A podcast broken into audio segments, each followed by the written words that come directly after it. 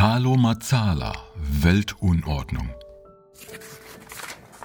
Als 1990 die Berliner Mauer fiel und das Ende der Sowjetunion absehbar war, war es nicht nur das Ende des Kalten Krieges zwischen den beiden großen Machtblöcken. Der Westen, also die USA und Europa, hatten sich durchgesetzt. Nicht nur durch militärische, sondern gerade durch ökonomische Überlegenheit. Mit dem Entfall der Bedrohung durch den Osten erwartete man nun, dass sich eine liberale Weltordnung etabliert, mit den wichtigsten Kennzeichen Demokratie und Kapitalismus. Heute, 30 Jahre weiter, ist die Realität eine andere.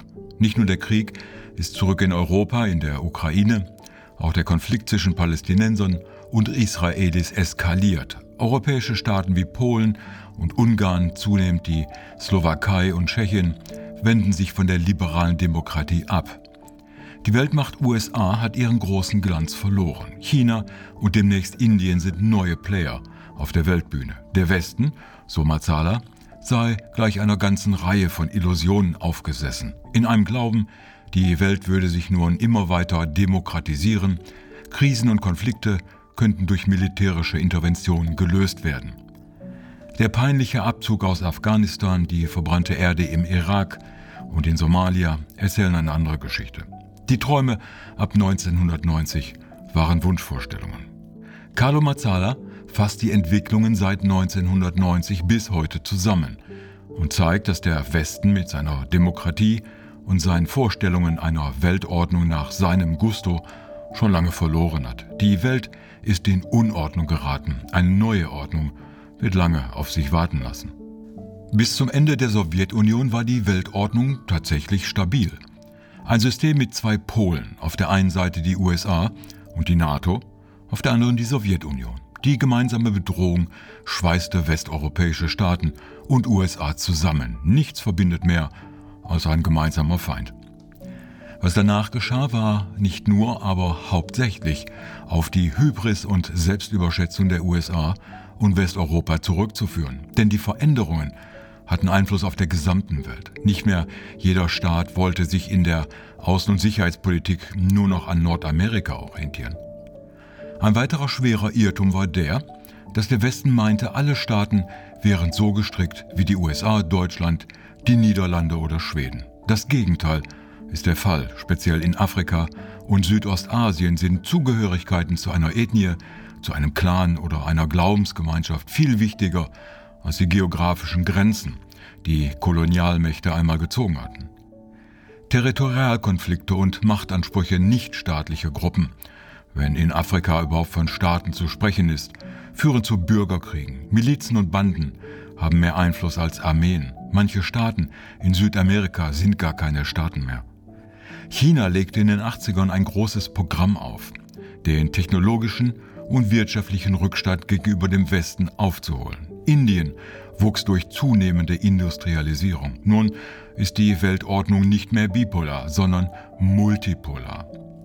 Staaten sind zerfallen. Das ehemalige Jugoslawien und die ehemalige Tschechoslowakei sind beste Beispiele. Und der Westen musste lernen, dass nicht alle Menschen seine Werte und seine Normen haben wollten. Nicht zuletzt durch den ausgeübten Druck sind Gruppen wie der IS oder Al-Qaida überhaupt so einflussreich geworden. So ist die Welt in Unordnung geraten, spürbar auch am Bedeutungsverlust ehemaliger Größen wie UNO oder EU. Die USA sind längst nicht mehr die Nummer eins. Spätestens nach Afghanistan und Irak wurde klar, dass sie ohne Plan herumlavieren, dass die angebliche Beglückung der Welt mehr den Eigeninteressen der USA diente. Osteuropäische Staaten wie Ungarn und die Slowakei orientieren sich wieder in Richtung Moskau. Nur Polen ist noch nicht verloren. Selbst innerhalb eigentlich stabiler Staaten rumort es. Etablierte Medien sind auf dem Rückzug. Der Staat hat sein Meinungsmonopol an die sozialen Medien verloren. Nicht mehr die Tagesschau bestimmt den Diskurs, sondern Facebook. Vielleicht ist diese Weltunordnung eine Erklärung, warum so viele Menschen sich zu Rechtspopulisten und Esoterikern durchschlagen, weil die Welt so unübersichtlich und verwirrend geworden ist dass Leute es einfach wieder gerne simpel haben wollen.